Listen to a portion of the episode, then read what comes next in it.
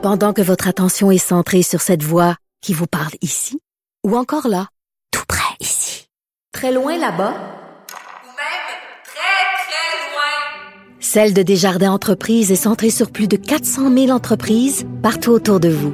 Depuis plus de 120 ans, nos équipes dédiées accompagnent les entrepreneurs d'ici à chaque étape pour qu'ils puissent rester centrés sur ce qui compte, la croissance de leur entreprise.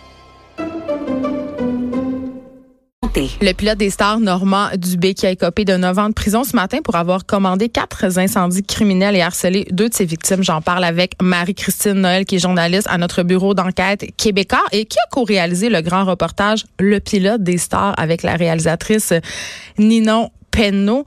Bonjour Marie-Christine. Allô? Écoute, euh, ce grand reportage-là quand même a fait euh, a été très populaire parce qu'évidemment, euh, bon, les stars fascinent, le pilote des stars, les gens s'intéressent à ça. Mais pour ceux qui n'ont pas vu le reportage sur Normand Dubé, Mm-hmm. est-ce que tu peux nous faire un bref rappel de qui est cet homme, qu'est-ce qui s'est passé, pourquoi il se ramasse en cours?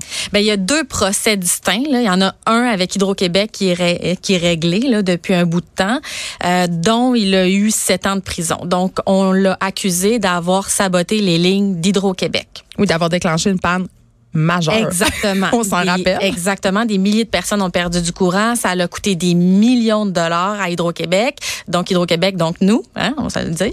Et euh, il y a un deuxième procès qui a eu lieu puis qui vient de se terminer aujourd'hui euh, où il a écopé de 9 ans de prison. C'est pour harcèlement et incendie criminel. Mais ça, c'est que c'était en lien avec le premier dossier?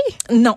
Pas du OK. tout. Et c'est pas avec Hydro-Québec, là, c'est avec des fonctionnaires municipaux et une fonctionnaire fédérale douanière, euh, qui, est une, qui est une douanière. Donc, pour ça, il aurait engagé donc une gang de fiers à bras pour euh, faire des, des, des pour, pour allumer des feux. Pour quelle raison?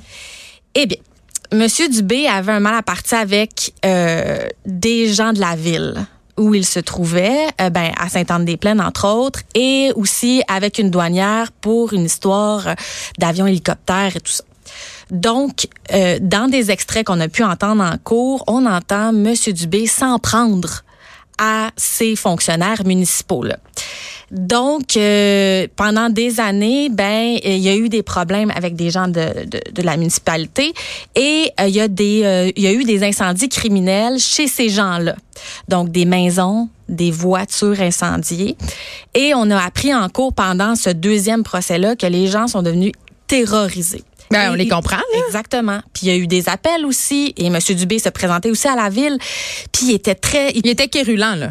Exactement. Puis il pouvait être agressif dans, le- dans le ton qu'il utilisait. Il appelait des gens. Puis tout ça, là, on l'entend dans le, dans, dans le grand reportage qu'on qu'on a réalisé.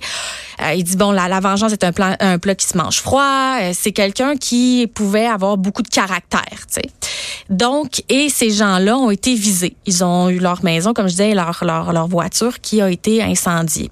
Et pendant le procès, ces, ces gens-là sont venus témoigner et plusieurs ont eu de graves problèmes, de, de graves problèmes psychologiques, peur que M. Dubé s'en prenne à, à eux encore une fois. Il y a même l'une des jeunes, l'une des filles de un- un monsieur qui travaillait à la, à la ville qui euh, avait peur de se faire suivre par M. Dubé ou par des acolytes.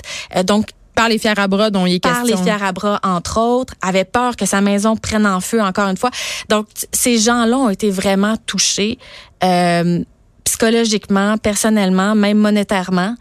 Et donc, aujourd'hui, il a été reconnu coupable. Ben, il a déjà été reconnu coupable, mais il a eu sa sentence de 9 ans. Puis la couronne demandait 12 ans? Oui, 12 ans. Puis son avocat lui demandait 18 mois.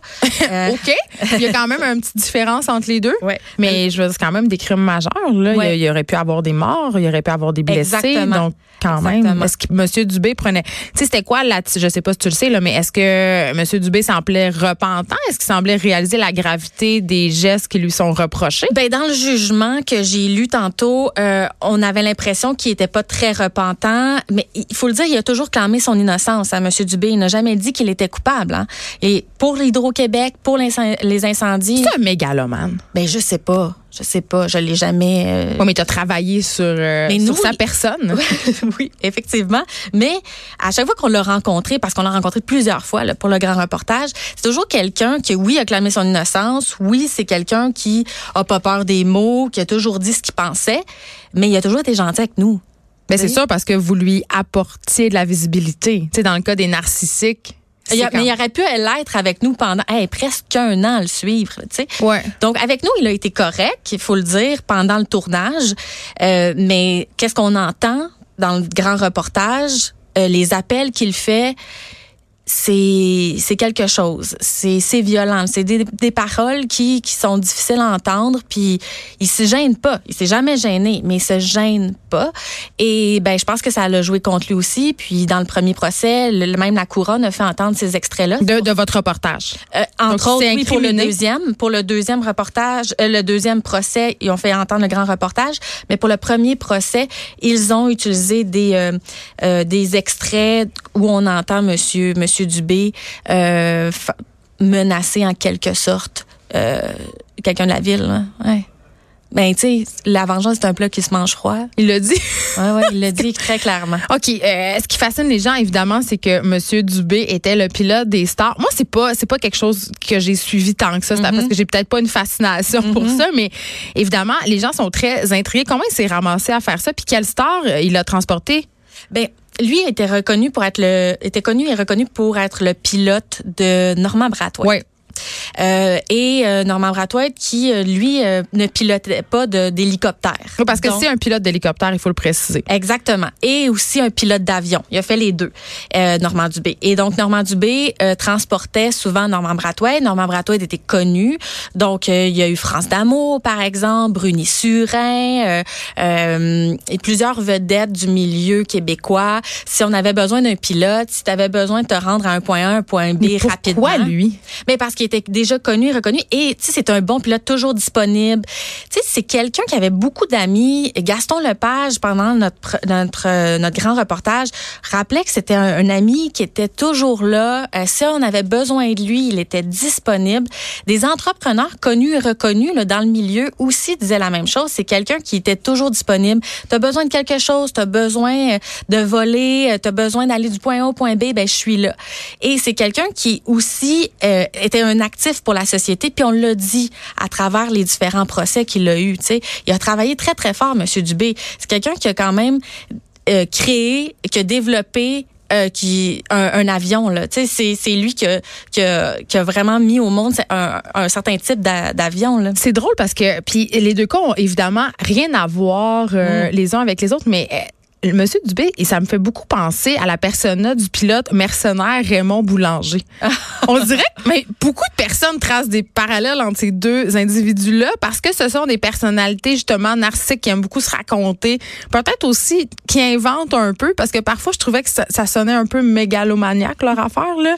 Mais on, C'est quelqu'un qui vient souvent se défendre. Il vient C'est ça.